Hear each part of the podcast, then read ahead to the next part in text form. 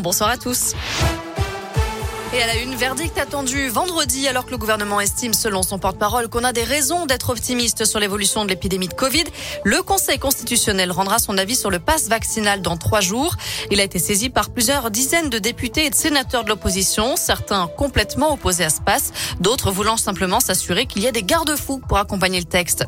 La classe politique qui s'indigne depuis hier soir et cette révélation de Mediapart, Jean-Michel Blanquer, le ministre de l'Éducation nationale, était en vacances à Ibiza lorsqu'il a dévoilé le nouveau protocole sanitaire pour les écoles à la veille de la rentrée de janvier.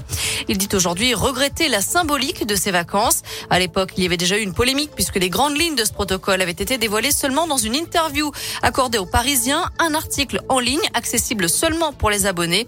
La gauche réclame donc la démission du ministre. Le candidat écologiste à la présidentielle Yannick Jadot évoque un niveau de mépris et d'irresponsabilité qui n'est pas acceptable. Fin de citation. Dans l'actu à Bourg, la colère des agents du médico-social, ils étaient appelés à cesser le travail aujourd'hui. Des, des débrayages ont eu lieu au centre psychothérapique de l'Ain. Les revendications des personnels du secteur sont liées aux conséquences du Ségur de la santé et à l'absence de solution pour certains professionnels qui attendaient la tenue de la conférence sociale, finalement annulée par le ministre de la Santé.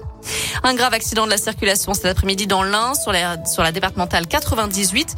Plus précisément, à Simandre-sur-Suran, une femme de 57 ans était prise en charge par les pompiers vers 16h30. On ne sait pas exactement ce qu'il s'est passé. Ce qui est sûr, c'est que les secours étaient encore sur place à 17h30.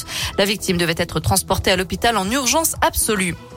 Allez, on passe au sport avec du basket. Après une cruelle défaite d'un point le week-end dernier contre Chalon-Reims, les hommes de Laurent Leniam se rendent en Italie, à Venise, en Coupe d'Europe. Le seul souci, c'est que sur la scène européenne non plus, les Bressans ne sont pas au mieux.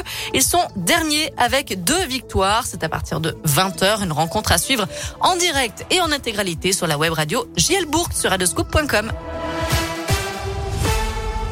Merci beaucoup Noémie